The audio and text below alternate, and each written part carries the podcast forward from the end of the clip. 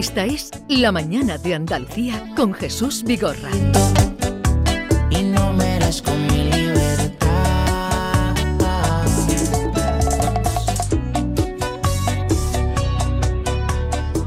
Hola Yolanda, buenos días. Hola, buenos días Jesús. Vamos al encuentro con el juez Emilio Calatayud, al encuentro de los jueves. Señor juez Emilio Calatayud, buenos días. Hola, buenos días a todos. Buenos días, Emilio.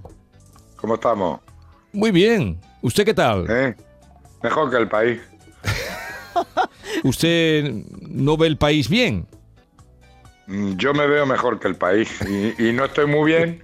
Pues fíjate cómo está el país. Está pesimista hoy, ¿no te ha levantado con el pie izquierdo? No, soy realista, soy realista.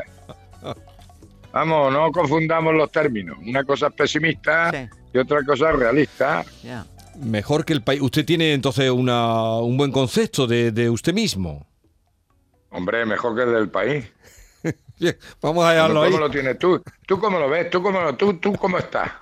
Bien, ya le he dicho que estoy bien, me encuentro bien. Sí. Pero eso viene, viene relativo. Eso bien, estoy es bien, bien, ¿no? eso es ambiguo. Eso es que no te mojas, don Jesús. No, voy llevando el programa, la mañana va bien. Se ha levantado temprano. Me he levantado temprano, No, he dormido sí, bien. Eso sí, eso. Me eso encuentro sí, bien. Tiene un suéter muy bonito. Mejor que el país, mejor que el país. ¿Ves? ¿Ves? ¿Ves? Mejor que el país, reconócelo si no pasa nada. A ver, eh, vamos a ir ya a ver que, que- que queremos comentar con usted varios asuntos. Eh, no sé si nos ha estado escuchando, hemos estado hablando de la inteligencia artificial. Sí. Vale, pues hay un ministro de justicia polaco que él dice que ve posibles sentencias dictadas por la inteligencia artificial. ¿Usted esto cómo, cómo lo ve, cómo lo imagina? ¿Esa posibilidad la ve? Yo. No, porque eso, eso serían fórmulas matemáticas. Yo por eso digo que la justicia, sobre, todo en menores, no puede ser ciega, tiene que ser tuerta. Y está el sentimiento humano, está la, experiencia de cada uno, la formación de cada uno, del juez que valora las pruebas, el contacto visual. Por eso a mí me gusta cuando no hay conformidad de ver las caras de los acusados, de los testigos, de todo. Y eso la inteligencia artificial no. Pues él Ahora, a lo dice. mejor si me poner las cortes en inteligencia artificial, pues a lo mejor sí, pero los juzgados no, hombre. Él dice que podría ayudar a identificar los hechos que son cruciales para la resolución del caso, que también permite encontrar rápidamente fallos y puntos de Sí, vista pero- legales relevantes para el caso. Bueno, pero los tiene que valorar el juez. Después, eso son pruebas periciales, que me parece muy bien, todas las pruebas que tengan. Pero después, la sentencia la tiene que dictar un juez personal, no un juez artificial. Y si ponen jueces artificiales, que se esperen dos años y medio. Yo ya cuando me jubile, que ponga lo que quiera. Ah, pero a mí me gusta, eso a mí es me gusta dictar mi sentencia. Eso, ¿eh? pero le voy a eso me podría ser escapismo, que me pilla a mí ya retirado. Pero Eh, espero no, espero que no pille porque el, eh, además yo le digo una cosa, lo que pasa es que yo siempre digo que la justicia, nosotros aplicamos las leyes, que muchas veces las leyes no son justas. Nosotros aplicamos las leyes, a veces acertamos con la justicia.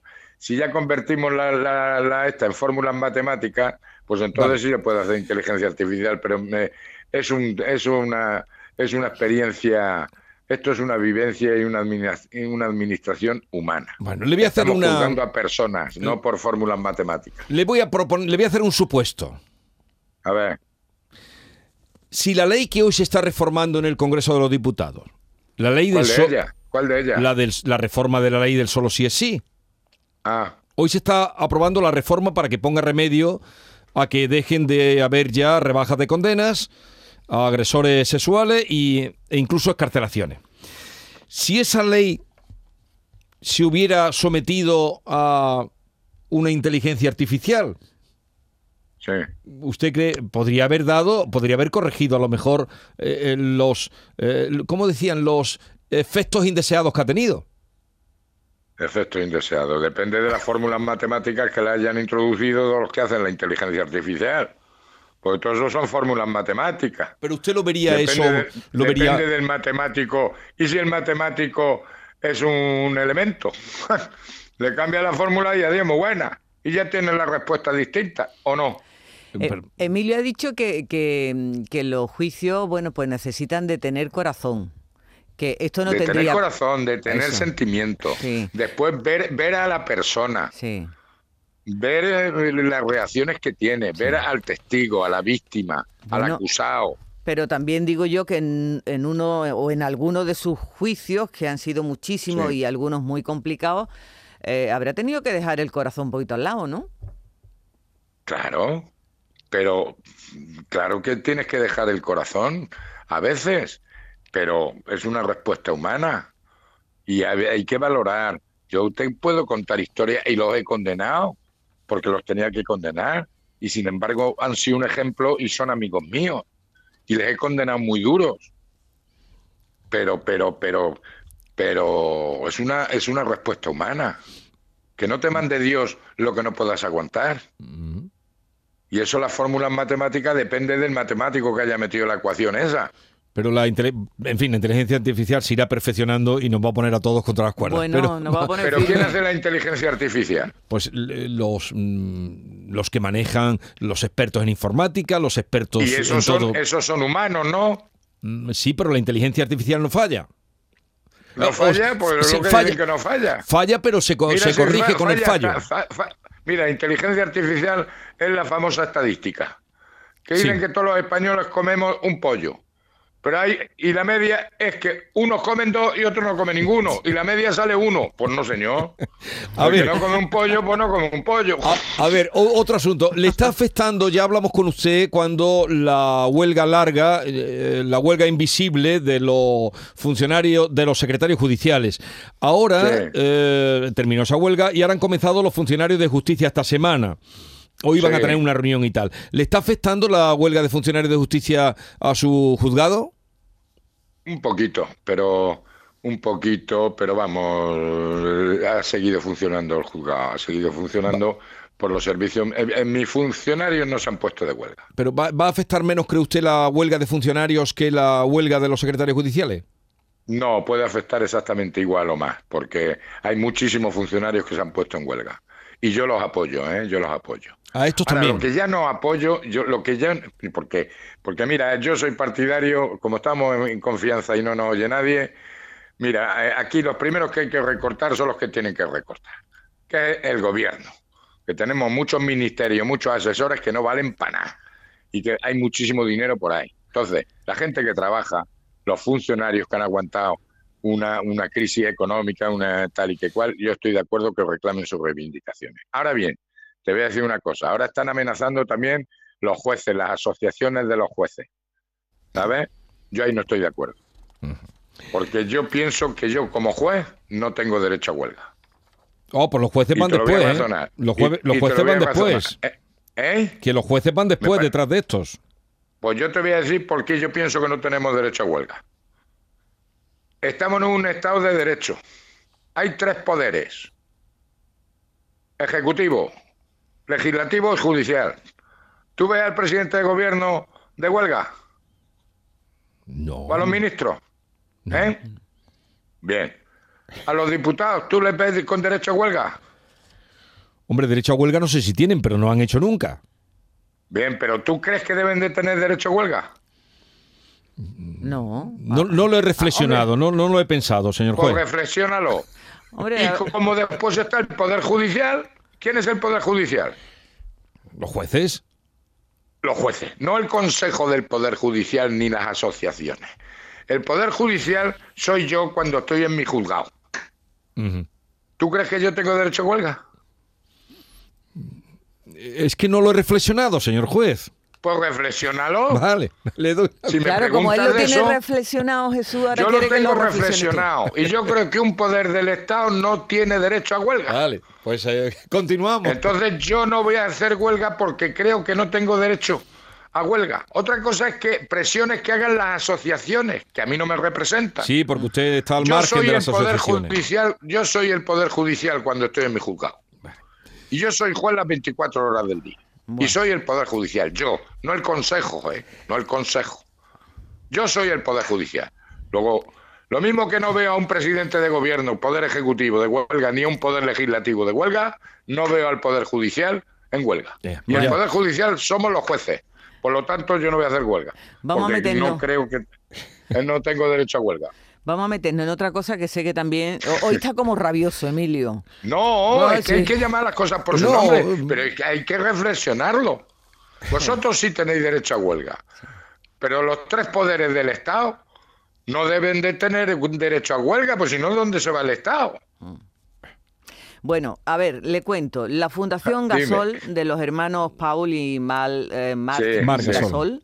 Eh, me suenan han- de algo, me suenan de algo esos Sí, ¿verdad? chavales. Ah, Que han hecho grandes Sí. cosas. Bueno, pues han hecho, esa fundación ha hecho un estudio en la que dice Sí. que 8 de cada 10 niños y niñas de entre 8 y 16 años en España pasan casi 5 horas al día a la pantalla de, enfrente de la pantalla durante los fines de semana, una cantidad que es una barbaridad teniendo en cuenta que la Organización Mundial de la Salud recomienda limitar el uso de las pantallas a dos horas.